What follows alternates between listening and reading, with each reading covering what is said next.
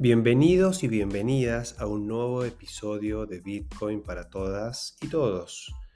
Bueno, en esta oportunidad vamos a hablar con Manu Ferrari, Manuel Ferrari, fundador de Money on Chain, que sería la traducción de dinero en cadena, sobre la cadena. Este es un protocolo em, DeFi de la red de Bitcoin. Así que lo que voy a hacer ahora es me voy a poner al día con, Bitcoin, que la verdad que lo tenía bastante abandonado, fundamentalmente con todo lo que es DeFi sobre Bitcoin. Y este es el inicio ¿no? de eh, estos, estos capítulos que vamos a ir lanzando. Voy a irme echando con otros temas, pero le voy a poner un poquito de, foco a lo que es el ecosistema DeFi sobre eh, la red de Bitcoin, porque es muy interesante, tiene cosas muy interesantes y me parece que vale la pena aprender de lo que hay entender cómo funciona la sidechain de RSK, que es la que posibilita correr contratos inteligentes con la seguridad de Bitcoin. Em, esta, esta, red, esta sidechain es una sidechain desarrollada por un equipo argentino y básicamente tiene una forma muy argentinizada de integrarse a la red de Bitcoin. Y, y, cuando digo eso me refiero a la picardía criolla de de encontrar y resolver problemas de una manera eh, creativa, de una manera, o sea, la, picardía criolla en el buen sentido, ¿no? Y me parece que es muy interesante lo, que han hecho, así que en próximos episodios, ojalá el próximo pueda conversar con gente de RSK, pero si no es así, eh, voy a investigar también eh, mis, mis, cuestiones como para poder presentar no solamente entrevistas, sino también mis habituales explicaciones más o menos académicas del tema. Así que bueno, esto eh, es, un, es, un, comienzo nuevo. Eh, este impulso me lo dio eh, la visita que hice a un encuentro en Bitcoin Argentina. Bitcoin Argentina es una fundación que está ubicada en el Bajo Porteño, ahí cerquita de... Mm, de, Córdoba y, y, creo que es, bueno, ahora no me acuerdo exactamente la calle, pero está ahí en el centro porteño. Voy a dejar la dirección exacta en las notas del episodio. Ahí estuve la semana pasada o la anterior. Estuve en un evento y, bueno, nada, me encontré de vuelta con el ecosistema Bitcoin, que hace mucho que no lo veía y la verdad que es súper interesante y es para tenerlo en cuenta. Este protocolo en particular, Money on Chain, resuelve de una manera muy interesante la creación de una moneda estable y de un producto financiero que permite a los bitcoiners de largo plazo posicionarse sobre un derivado financiero que eh, potencia la exposición a, Bitcoin utilizando apalancamiento, pero de una manera súper interesante, que en esta entrevista no vamos a entrar en mucho detalle porque Manuel, bueno, explicó un montón de cosas, pero yo me comprometo a hacer un doble clic sobre eh, la, matemática y las finanzas detrás de este instrumento financiero súper innovador. Bueno, sin mucho más porque no les quiero robar mucho más tiempo, la entrevista dura 40 minutos. Así que directamente los dejo con la entrevista. En el medio de la, entrevista van a tener que saber disculpar, hubo, un, hubo una pequeña pausa porque llegó el carnicero a la casa de Manuel. Manuel estaba solo y tuvo que atenderlo. Se va a notar ahí alguna pequeña distorsión en el medio de la entrevista, pero una pavada. Ya dentro de poco prometo tener eh, los episodios bien editados. Eso se viene, pero bueno, está llevando más tiempo de lo que, de lo que me hubiera gustado. Les dejo un abrazo muy grande y eh, nos escuchamos el próximo domingo.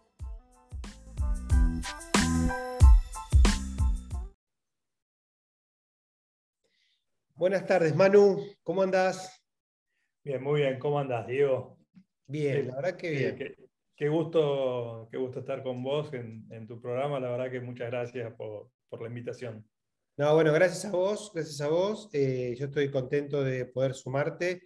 Te escuché el otro día eh, ahí en, Bitcoin Argentina y me reflotó esta necesidad que ya tengo hace varios episodios de hablar de, lo que es DeFi en Bitcoin. Parece que muchas veces hablo de Ethereum, hablo de, las eh, blockchain de tercera generación o las conocidas de esa manera y parece que en Bitcoin no pasa nada, ¿viste?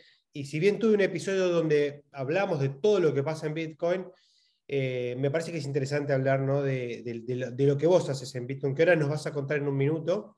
Eh, pero primero contanos un poquito, a ver, a la audiencia de Bitcoin para todos, que seguramente algunos te conozcan, seguramente, pero contanos un poquito de vos eh, y después de tu proyecto Money on Chain, una pequeña intro para después meternos a full en, en DeFi sobre Bitcoin y tu proyecto particularmente. Bueno, eh, muchas gracias. Manu Ferrari, para los que no, los que no me conocen, eh, vengo del mundo normie, completamente corporativo, aburrido.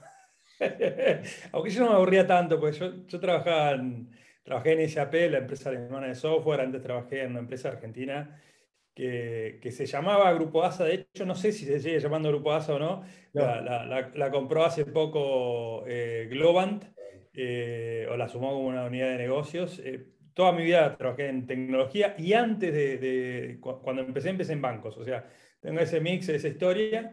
Eh, estudié negocios, no soy, pero siempre sobre, sobre tecnología. Hice mi, mi, carrera fue, no sé, algo en banco, después consultoría más de negocios y después terminé estando, bueno, abrí países eh, para Grupo ASA, abrí en Chile, Colombia, siempre haciendo cosas nuevas, pero en empresas, en, en corporaciones, básicamente, en corporaciones de tecnología.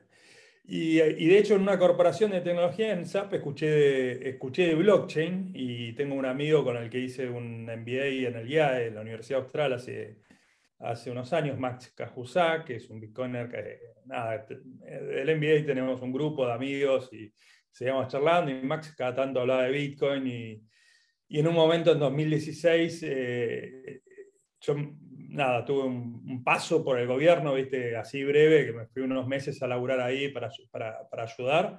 Eh, y, yo pensé que Max estaba sin laburo, le dije, che, venite, eh, te ayudo. Digo, pobre pibe este que no tiene laburo. Bueno, eh, él hablaba siempre de Bitcoin. Y en realidad Max se dedicaba a Bitcoin, pero en, su cueva, en su cucha, él está desde siempre. Y ahí hablamos un poco de Bitcoin, pero le pregunté la, la de siempre, ¿no? ¿Qué lo respalda? Y me dijo, no, nada lo respalda, la típica. Eh, y dije, bueno, este está loco totalmente. Next, así, next, por rompe. Eh, mm, yo tenía un montón de otras cosas ahí de, de, lío, ¿viste? Cosas de laburo, y lo descarté completamente y vuelvo a SAP. O sea, yo estaba en SAP, me fui a trabajar unos meses al gobierno, volví a SAP, corporación, viene el head global de, innovación y dice, la tecnología es una revolución del mundo, Big Data, bla, bla, bla, blockchain llama a Max y digo, che, hagamos una consultora de esto, esto es el futuro. Dice, no, pibe, no entiende nada, es Bitcoin, ¿cómo te lo explico? ¿Qué sé yo? Todo 2017 discutiendo de Bitcoin y qué hacer, yo ya venía medio embolado de las corporaciones, o sea, me iba bien, pero estaba medio, medio que viendo a hacía. Y, bueno, básicamente me contó esta idea de armar una stablecoin con Bitcoin de colateral. Eh, y le dije, bueno, me parece genial. En realidad, eh, la historia era un poco, eh, un poco más, ¿no? Él, quería hacer un mercado pago cripto. Eh, él, es uno que ayudó a armar Mercado Pago en Argentina. Trabajó en Mercado Libre, como Mercado Libre se pasaba en el, en el postnet, ¿viste? entraban los pagos y se pasaban a mano, para que te des una idea cuando, cuando empezó. y él es uno de los arquitectos de producto, uno de los que diseñó el producto de, de Mercado Pago. Y él quería hacer un mercado pago cripto, pero para eso había que tener una, una stablecoin cripto, 100% cripto, que, sea, que, que, no sea censurable, etc. Y él es re bitcoiner y me dijo, oh, pero esto habría que hacerlo con Bitcoin. dije, bueno, hagámoslo. Y yo me mandé, ¿viste? ¿Qué sé yo? Dije, esto nadie lo hizo, alguien lo tiene que hacer. Eh, y no existía ni modo matemático, nada.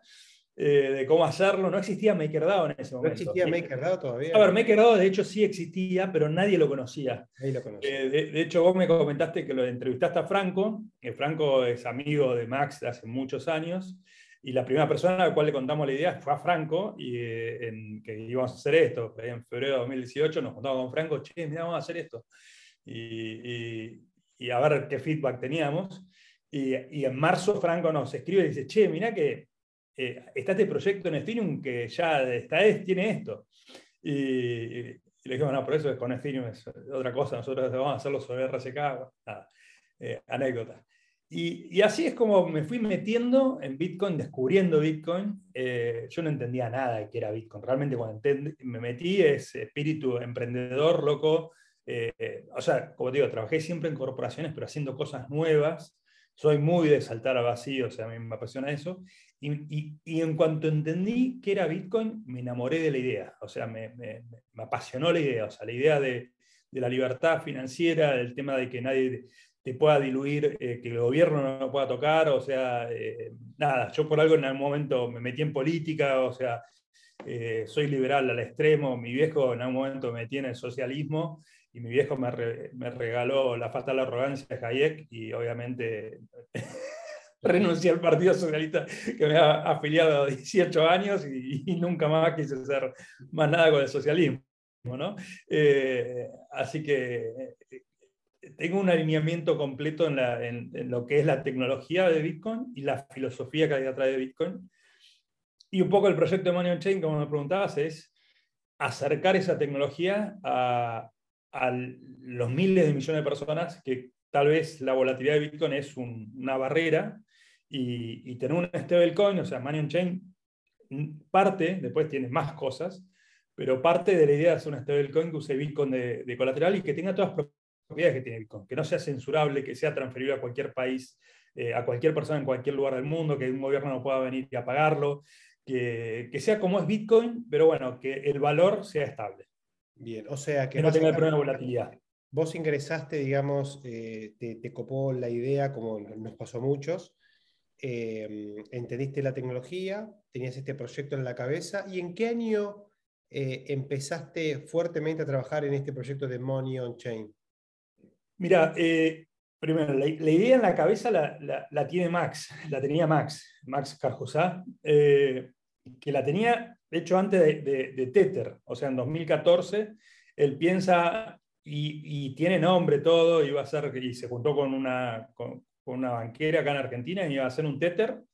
Eh, y lo primeriaron y salió Tether y, dijo, bueno, a los dos meses dijo, bueno, esto no tiene sentido. Y ya de 2015 le empieza a pensar cómo hacer una stablecoin con Bitcoin de colateral. Wow.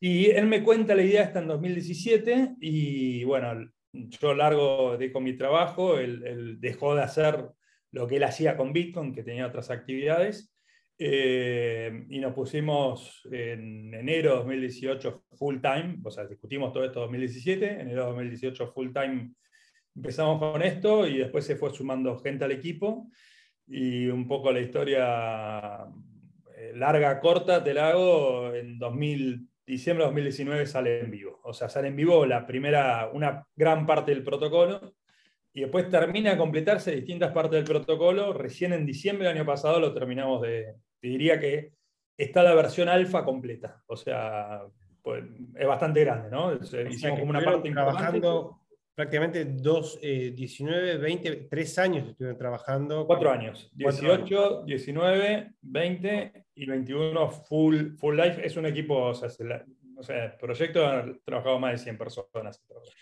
Contanos así rápidamente, digamos, cuál es la propuesta de valor del proyecto, digamos, qué es lo que ofrece el proyecto al usuario. Mira, por un lado tiene eh, esto que es una, una innovación, digamos, en Bitcoin. O sea, es una stablecoin, la única stablecoin hoy en día que existe en el mundo que solamente usa Bitcoin de, colateral. Eh, fue el primer proyecto que se deployó sobre, sobre RSK. RSK es una sidechain de Bitcoin. Entonces, el primer protocolo que funciona sobre, sobre RSK fue Money Chain. Creamos esta stablecoin. Esta stablecoin es básicamente, está pensada en cualquier persona que necesita una stablecoin. Hoy en día hay ciento, más de 150 mil millones de dólares en stablecoins. El mayor problema que tiene esas stablecoins, de nuestro punto de vista, es que son fácilmente censurables desde el, el, mismo que lo emite. O sea, Tether te puede frizar tu cuenta eh, cuando tenga ganas. Lo hizo ya varias veces y lo, y lo dicen que lo pueden hacer USDC es otra stablecoin muy conocida. Eh, DAI era una stablecoin que a mí me parecía muy interesante hasta que metieron USDC dentro del colateral y el principal colateral de, DAI, de MakerDAO, es USDC, con lo cual para mí deja de ser censurable, incensurable. Y después, bueno, hay un montón otras que ahí tal vez a mí lo que me gusta del modelo de Money Chain es la solidez, ¿no? O sea, vos por cada dólar on chain que se emite, hay de respaldo como mínimo el protocolo requiere que hayan 3 dólares en Bitcoin de, ah, es un 300%. De mínimo. Hoy en día hay... ese es eh, el, famoso umbral de liquidación. Ese es, ese es el, Eso es lo que se llama ratio de cobertura. Ok, ratio de cobertura. El, ratio de cobertura es, es, mínimo de 4, pero usualmente, de hecho ahora está en 9. Y, y, eso por qué? Porque hay nosotros cuando empezamos a desarrollar el, protocolo, dijimos, bueno, ¿cómo hacemos para traer liquidez al protocolo y que alguien ponga los bitcoins de colateral? Esto para simplificarlo a la enésima es, imagínate que alguien pone oro, en este caso el oro es bitcoin de colateral, y si hay mucho oro, uno puede emitir el, dólares, billetes, ¿está bien? En este caso es dollar on chain, que es un token, eh, que la otra persona. Ahora, como el oro es volátil, el bitcoin es volátil, y de repente te puede bajar, o necesitas más oro que los dólares Clarísimo. Eh, y lo que hay es un montón de incentivos para que la gente pone el oro.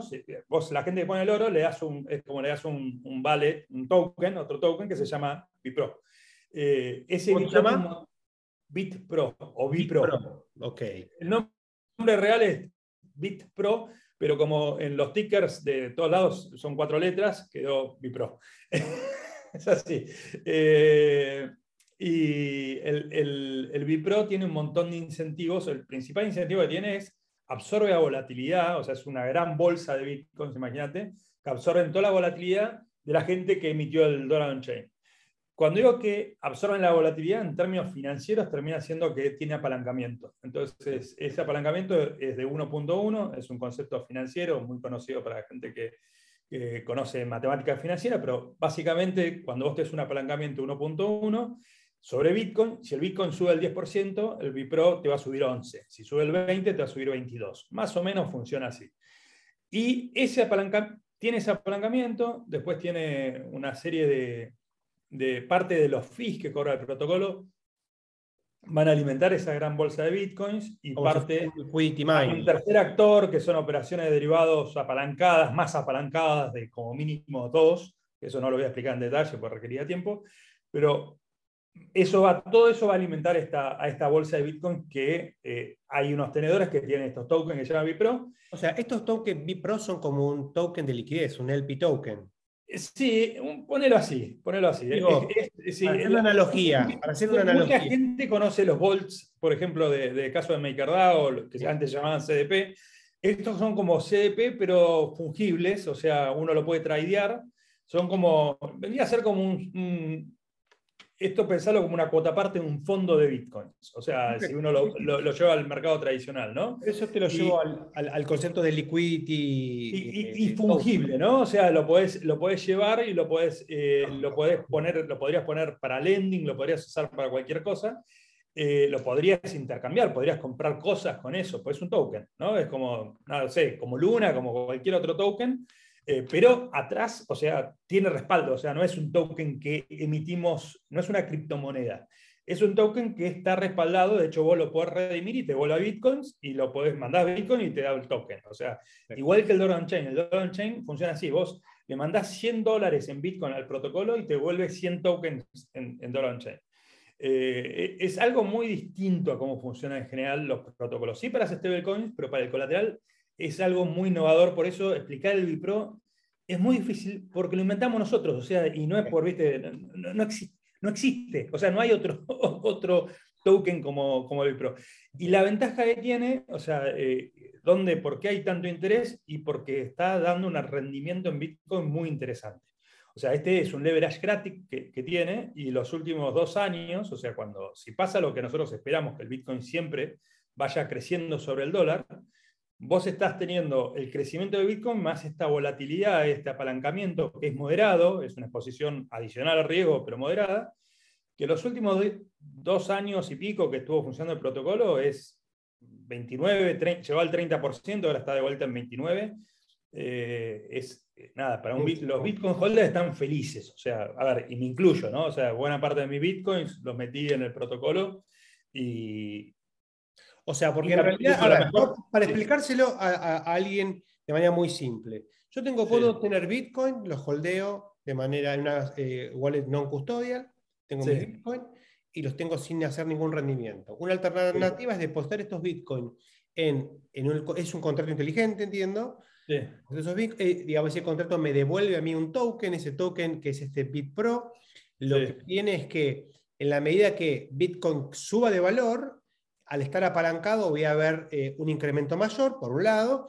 Por otro lado, voy acumulando eh, bitcoins de comisiones que voy cobrando de diferentes situaciones que, que, se van produciendo y todo eso hace que aumente el, valor del activo. El valor de ese token. Algo que es importante que mucha gente nos pregunta es, ¿esos, ¿esas comisiones las cobras aparte? No, no las cobras aparte. Todo va a aumentar el precio del token. Exactamente, correcto. Y recibís, sí hay, una, hay un token adicional que tiene el protocolo, este es un protocolo DeFi, o sea, de finanzas descentralizadas, y para que sea descentralizada la, la gobernanza, emitimos un token de gobernanza que se llama MOC, Money on Chain Token, que el que aporta liquidez, el que tiene Bipro, recibe, es un programa que de, liquidity mining, muy común en este tipo de protocolos, que eh, recibe un porcentaje de, esos tokens, se van emitiendo mes a mes. Y de hecho es, como un farming, es como un farming que vas haciendo ahí, digamos. Sí, es, es, un liquidity mining. El farming eh, técnicamente lo podemos llamar distinto, eh, es, una minería de liquidez.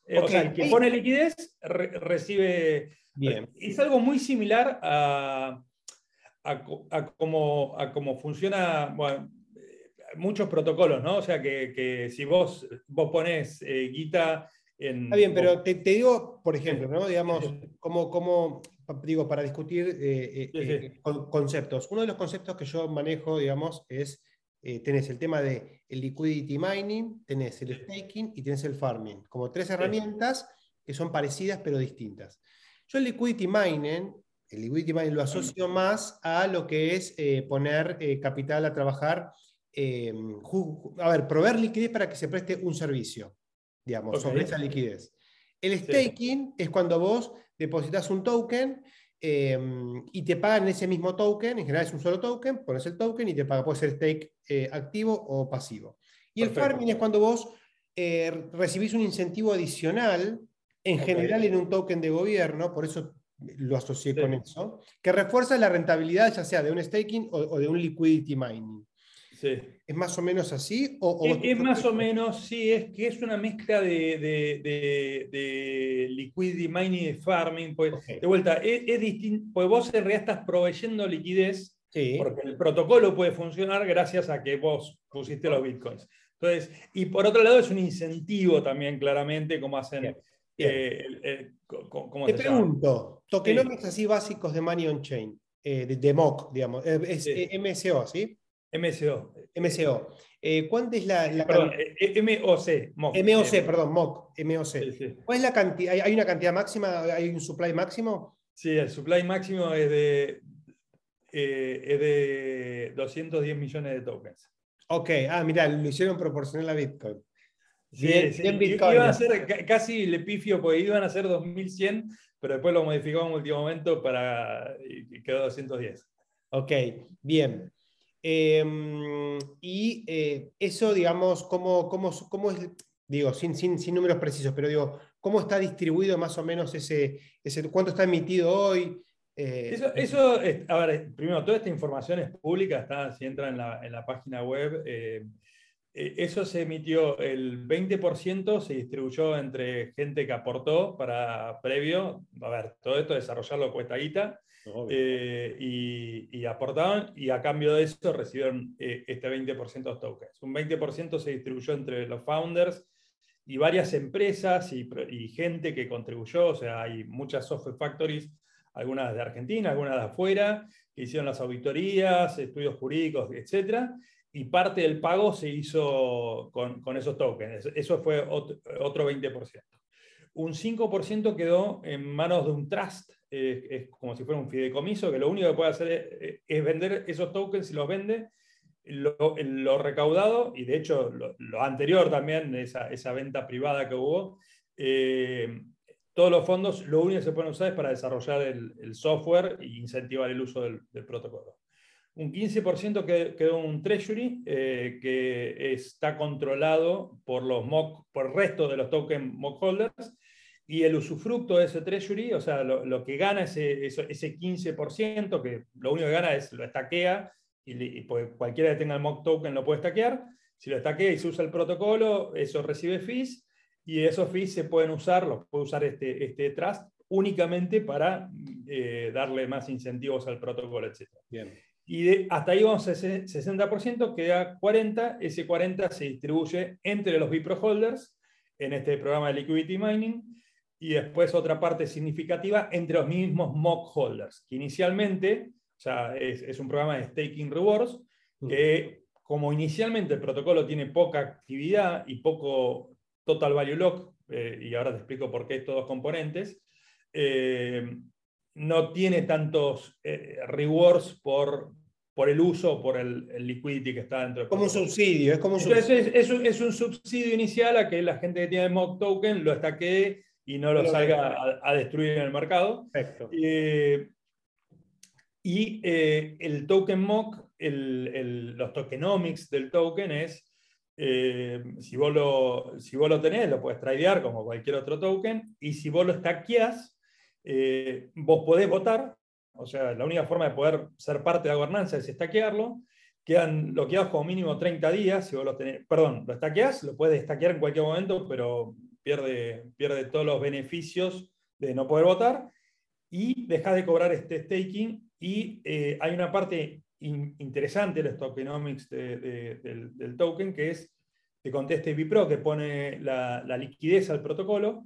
Ese Bipro tiene una tasa espectacular que, como te dije, en los últimos dos, años dio 30% en, los dos años completos, o sea, promedio 12, 13% anual, pero se le cobra, eso tiene ya debitado un, como una tasa de, gestión, o sea, la gestión la del protocolo. de los fondos, como si fuese una tasa de... Eh, claro, como si fuera, de vuelta, si fuera un fideicomiso, pensá que se fuera con una administración. Eso lo cobran los, mock holders.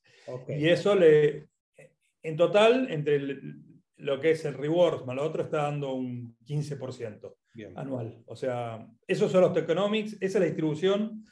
Eh, de vuelta, y toda esa información es pública, ¿no? No, no, sí, sí, obvio, no, ya sé, ya se está todo en, Coinbase, en las, en las, páginas de ustedes, en todas las. Exacto. Bien, bien. Bueno, eh, hasta acá, eh, claro, muy, muy claro. Eh, entonces, este protocolo, digamos, emite estos criptodólares. Para emitir los dólares, criptodólares, ¿cómo, ¿cuál es el mecanismo de emisión, digamos? se mintean, o sea, lo mintea el usuario, o sea, vos podés conectarte a una página web, esa página web lo puedes hacer también con una wallet como Defiant, que es una wallet non custodial, eh, de hecho, el protocolo está deployado en, en, RSK y vos podrías desarrollarte una consola y contactarte y ejecutarlo por comandos. Pero si no hay una página web disponible, eh, eh, tenés que tener RBTC, que son Smart Bitcoins. para conseguir RBTC, hay ya mercados centralizados como Let's Bit, por ejemplo, es un exchange argentino bastante conocido, está en bastante lugares donde lo puedes comprar con fiat o Crypto Market también. Eh, una vez que tenés ese Smart Bitcoin, operás contra el protocolo. Mandás RBTC, mandás 100 dólares en RBTC, protocolo te manda 100 dólares en, en, Dollar on Chain. Eh, es tan simple como eso. Eh, no necesitas poner... interés? ¿Te cobra un interés algo? no, te sí, te cobra 0,1% el protocolo. si lo pagás, el fee se puede pagar o con este token de gobernanza, ese es otro uso que tiene, o sea, eh, déjame que te pregunto. Yo tengo, por ejemplo, ponerle que tengo eh, un 10% de Bitcoin, lo, puedo, digamos, en el token de, RSK, ¿no? Sí. Lo puedo depositar y recibo eh, esa misma cantidad en el dólar. Claro, lo que, lo que haces es transferir esos RBTC y el protocolo te devuelve esa misma cantidad en dólar on-chain. No, no requiere sobrecolaterización en ese caso para tu operación, y eso es algo que viste la gente a veces no dice, ¿y cómo haces? Y porque alguien, antes fue y metió sus bitcoins de colateral, ¿entendés? De hecho, ¿cómo empezó el protocolo? Fueron algunos bitcoiners, no digo quién son, pero bueno, por ejemplo, eh, y pusimos nuestro bitcoin de colateral. Y ahí empieza la rueda. Y lo que ha pasado hasta ahora es que siempre hay más bitcoiners interesados en... A ver, es un no-brainer. Eh, eh, si vos sos bitcoiner, ¿Por qué tenés Bitcoin? Y por pensar que el Bitcoin va a ganarle al dólar, eh, claramente. Entonces, si tenés un poquito de leverage, o sea, no te digo que traides al 20X, que es un de celebrado, digamos, como decimos entre los amigos, pero tenés 1.1, digamos, 1.2, o sea, eh, obviamente si cae el 95% en una hora, habría un riesgo de liquidación.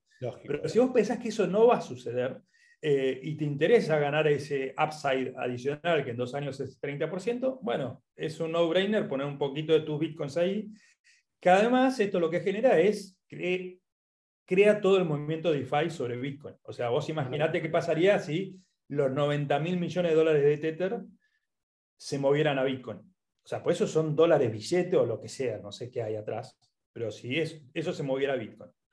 Entonces, eh, sí, funciona así como decís, mandás Bitcoin y te devuelve dólar Bueno, primero, lo, lo, primero que te digo que es realmente una solución innovadora, yo la verdad que no la conocía, eh, me parece que está buena porque lo que he visto en otros lados es un modelo más de sobrecolateralización o un modelo más algorítmico, como el caso de, de Luna, pero este modelo de generar eh, una colateralización, pero no a partir del que pide la, plata, sino, digamos, dando un incentivo eh, de apalancamiento, está muy interesante. Si todo esto tiene documentación técnica en la página, la voy a revisar y lo voy a explicar bien para que lo entienda el público de Bitcoin para Todos de una manera más, como suelo hacer yo, que trato de explicarlo como si fuese una clase de la facultad, digamos. Así que voy a investigar eso y después te pido, si vos tenés algún documento piola para, para pasarme, así lo, me facilita.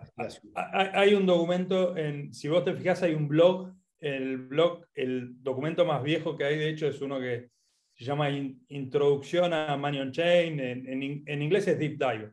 Eh, Mayan es el más viejo que hay ahí, de hecho venía de Medium cuando teníamos el blog en Medium, que es algo que escribí yo para tratar de simplificar eh, la lectura no técnica, si no tenés el white paper, ¿no? obviamente, eh, pero ahí vas a las integrales y etcétera.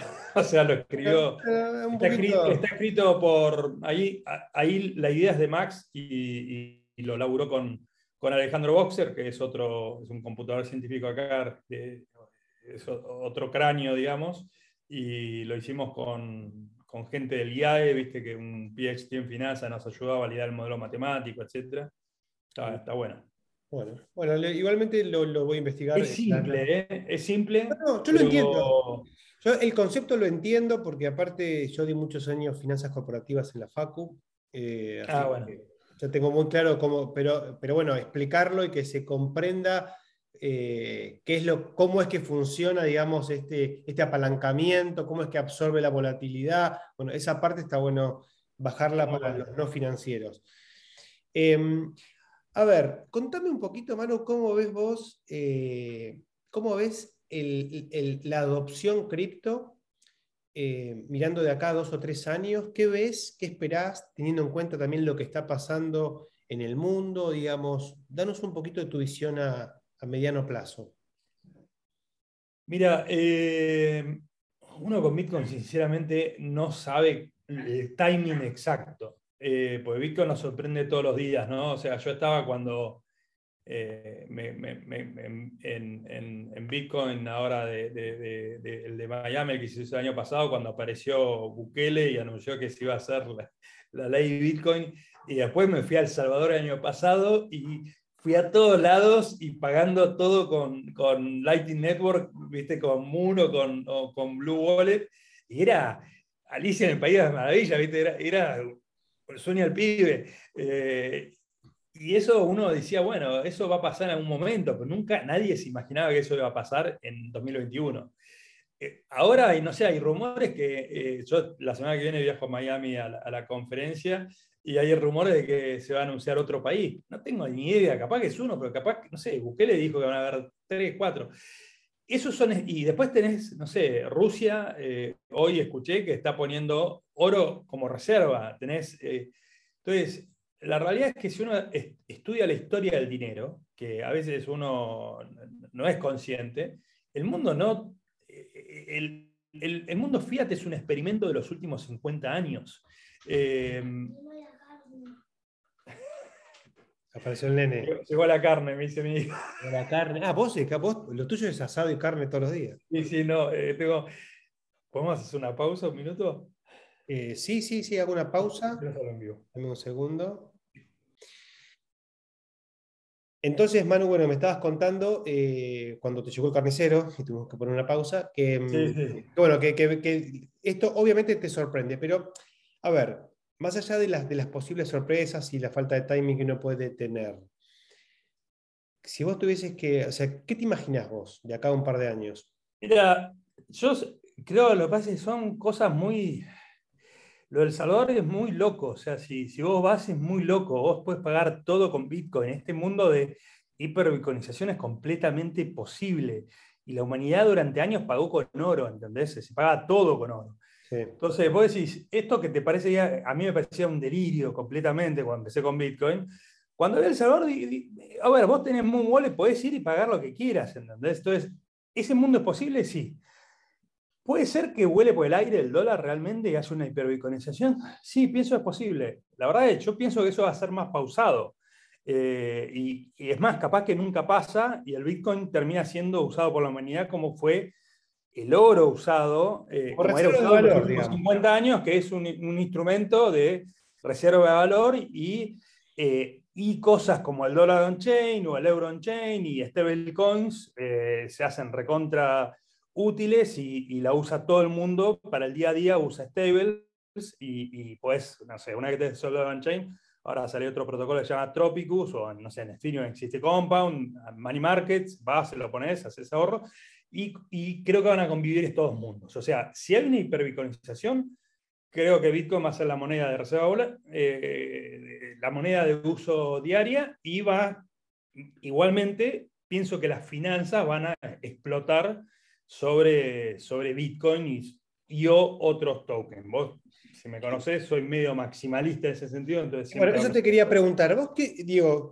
en, ese futuro, digamos, eh, con una desdolarización, ¿no? Eh, hoy Bitcoin representa más o menos el 40% del, market share de, lo, por lo menos lo que muestra CoinMarketCap. Sí, sí, sí, ¿Vos crees que ese porcentaje en el mediano en el mediano largo plazo se va a mantener, va a subir, va a bajar?